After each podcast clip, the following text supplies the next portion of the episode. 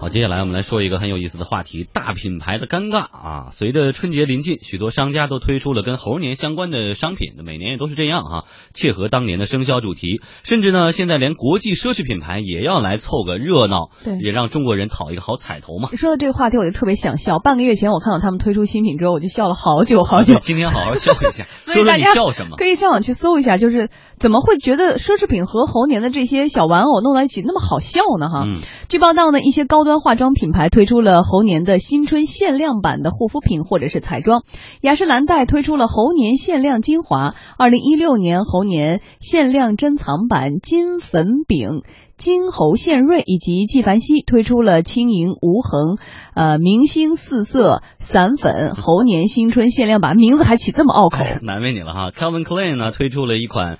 裤边烫金的猴年生肖特别款内衣，宝鸡推出了那不勒斯猴年纪念腕表，呃，雅克德推出的猴年系列腕表，还有等等的一系列这个腕表当中都是有一些猴子元素的。拗口都不想念。另外呢，LV、迪奥和阿玛尼呢也推出了猴年的限量配饰。迪奥的一位工作人员向天下公司介绍说，他们设计了包含猴元素的手链和项链。呃，我们猴年部分呢，我们今年是推出就是猴年的红绳手链跟项链。那手链的部分我们有两款，它一款是猴子全身平面造型，另外一款是猴子头单独的造型，那是一个比较立体的造型。项链的部分呢，它也它跟另外就是我刚刚讲的这个猴子头立体造型是一样的设计的，就是都是一个猴子头，然后嘴巴是一个树脂珍珠的造型。手链的话，它是三千四人民币；那项链的话是三千八人民币，是一个镀金跟一个树脂珍珠合成的。然后眼睛的部分，我们是使用小水钻去镶上去的。这位工作人员还说，这两款产品在国内卖的是相当好啊。生肖年是我们华人地区才有的一个产品，所以说它这个部分呢，我今年还是卖的还蛮好的，因为我们这个是大概十二月中才在我们中国这边上市，它现在已经就是都已经售罄了，已经有其他客人他是在预约下一次进货的时候要购买。哎，刚才我们听到的是迪奥方面的介绍啊，再来看全球最大的奢侈品牌 LV 推出了一组三件套，包括项圈、项链、手链的猴年生肖这个纪念版配饰。据 LV 的客服介绍，三件套当中最便宜的卖五千多。这款的话，它的一个价格是五千一百五十元的人民币，它的材质是黄铜镀这个金的一个材质，然后是猴头的这两个眼睛呢，就是施华洛世奇的这个水晶的镶嵌。如果是项链的话，是六千七百五十元的人民币。还有一种是项圈，那这个的话可能价格比较高了，它是一万五千二百元的人民币。嗯，它上面是有镀金，然后它比较的它的一个金属就是比较多嘛，金属材质会比较多，然后它也是有更多的这个施华洛世奇的元素，还有小牛皮的拼接，所以它的价位可能会更高一些。不过呢，由于有些设计由于不太符合中国的审美角度习惯哈，某些新设计频频是遭到吐槽。比如刚才我们说到 LV 这个猴年生肖配件啊，就被中国网友们质疑说，这个猴宝宝像是长出了两个耳朵的外星人。据 LV 客服说，这几件配饰都是国外设计师的作品。呃，因为这个可能它的一个设计呀、呃，灵感可能也是来自于，就虽然是我们中国的十二生肖，但是它的设计师可能是来自国外的，可能对您呃印象中的猴子的可能会有稍许的一些和您的印象中有一些出入啊，但是的确也是蛮可爱的一个头像。如果您喜欢的话，不妨您可以去到店里看一下实物，再做决定的。哎，说到这儿呢，这个珊珊非常有发言权，还有李欣。我自己说一个，我我也有发言权的，就是我往我今年是第一年在北京过年，以前都是在老家。老家呢买这个春联啊和门对儿，这个都是我爷爷在大集上买回来就得了。但是今年呢，我要在给自己买的时候，我就在网上挑，我发现可选的很多。但是呢，那你可选的多就要挑一个好看的猴子，我就发现大圣。就属于卖的非常好，很容易断货，这说明比较符合中国人的审美，就是卡通版的大圣的一个形象，无论他做的怎么样，都不会难看到哪儿去。但是我们看这次这个 LV 也好，迪奥也好推出的这些长得跟外星人一样，跟 ET 加俩耳朵，这就敢说是猴子。为什么这种水土不服？是因为他们对中国文化了解的少吗？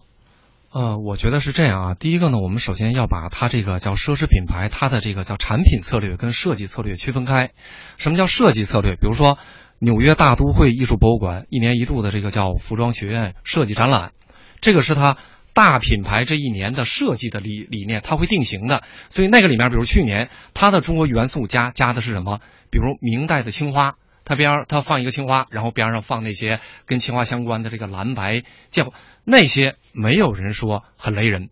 它确实很精妙的把中国元素加进去了，但是过年的这个产品策略。刚才富强说的很对，比如说我们日常生活中，跟我们过年的时候去集市上、去网上买的福字啊、对联，那个时候的审美是不一样的，那是氛围型的。氛围型呢，这个时候它这个奢侈品牌推出的这小猴啊也好，也是氛围型的，它不是大批量的作为全球生产的主业务线，都是限量版、应景型的。哎，因为在这种情况下呢，它体现了对于中国市场的重视，对于中国文化的尊重。然后呢，还有一点我觉得可能也比较关键，就是猴是十二生肖中少有的几个。东西方在传统文化里都有的，对于猴的这个理念都有传统的，当然他喜爱的角度不同，文化背景不同。那富强说，大圣，大圣那是经过了，比如明，咱说从明开始，对吧？那六百多年，六七百年，不断的艺人的这种这种各个艺术家文学作品，那么他这个猴的形象中已经凝结了很多六百年前中国人的这种感情和审美。对他的脸谱一拿出来，只要围绕着这个，不会出圈，对大人都很喜欢。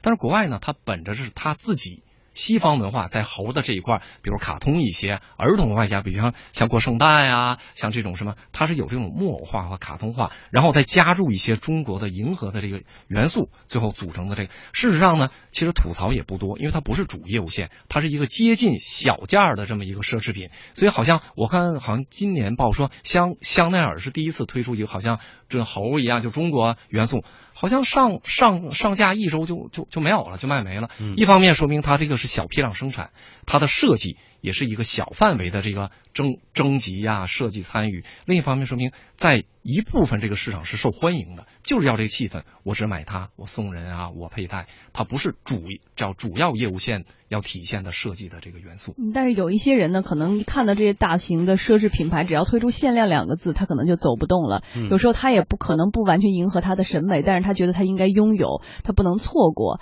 而且说实话，其实再错过等十二年。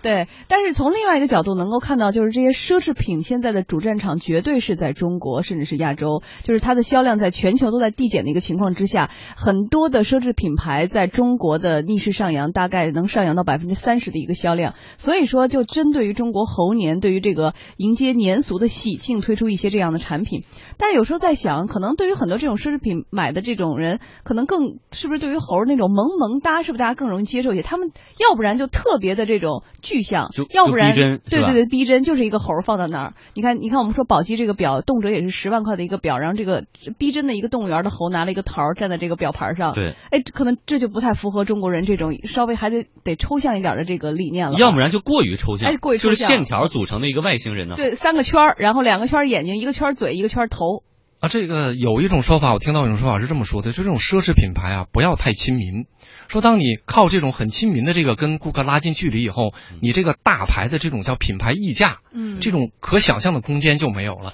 他把你看成是他很熟识的身边的邻居，其实不利于这个品牌保持它的这个垄断性价格。嗯所以在这一方面呢，我个人觉得是这样，就是大品牌敢于在中国推出这种极接地气的这种中中国元素，一方面中国市场占的比重比较大，另一方面呢，我觉得可能有一部分中国消费者已经成熟到可以接受这种接地气的这个大。大牌的这种产品，嗯，好，谢谢李欣。广告之后马上回来。万客 A P P 实现移动办公，打通企业管理脉络，信息沟通、日常任务流程、人才管理尽在掌控。万客 A P P，万谷科技出品。时间会告诉你什么是更好的选择。中国人寿六十六年专注服务每一个中国人，为你投入更多。我是姚明，要投就投中国人寿。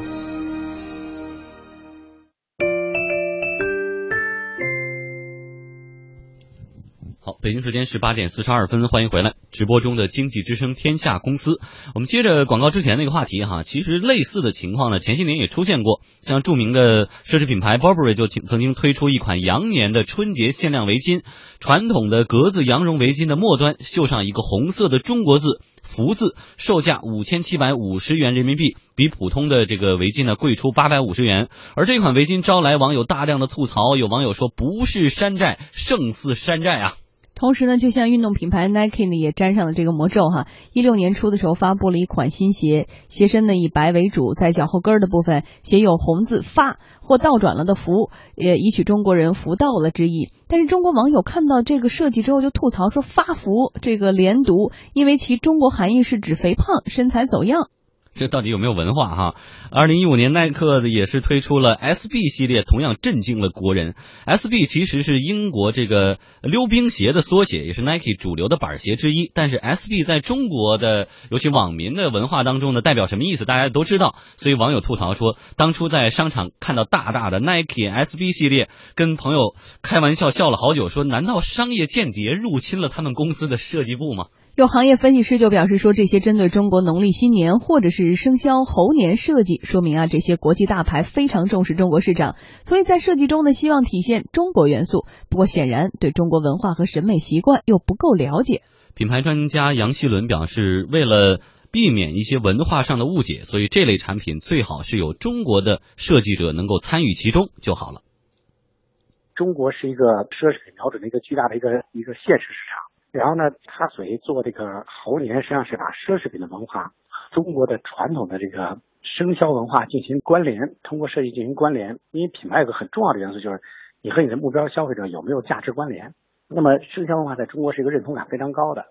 但这价值观念的核心呢，不是产品本身，而是设计本身。而设计本身需要对这个中国文化有深刻的理解。如果没有深刻理解，它就会难以实现它的这个终极诉求，也就是说难以实现人们的认同。然后如果实现不了认同，就不能达成它的交易。那真正的好的方法，其实要我说，他应该是把这个概念拿来请中国的设计师啊来参与进行设计，我觉得可能这个效果更好。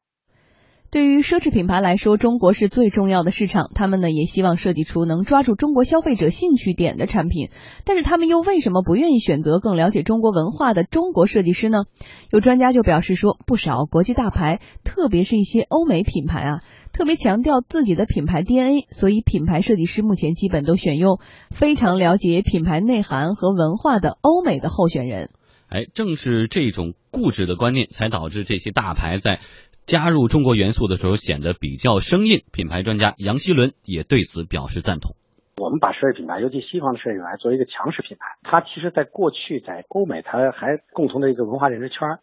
它在中国，他认为就是说，嗯，第一，在营销策略上，觉得跟中国文化建立联系是一种营销策略啊，而并不一定是创造一种文化认同。啊，那的整个的文化的主导思想可能还是他们，所以它就会变成是一个纯的一个技术和概念性的东西，而且它作为它的这个文化主导性，它也到目前还不会说平视或者仰视中国文化，或者把它变成一种对话方式来进行设计。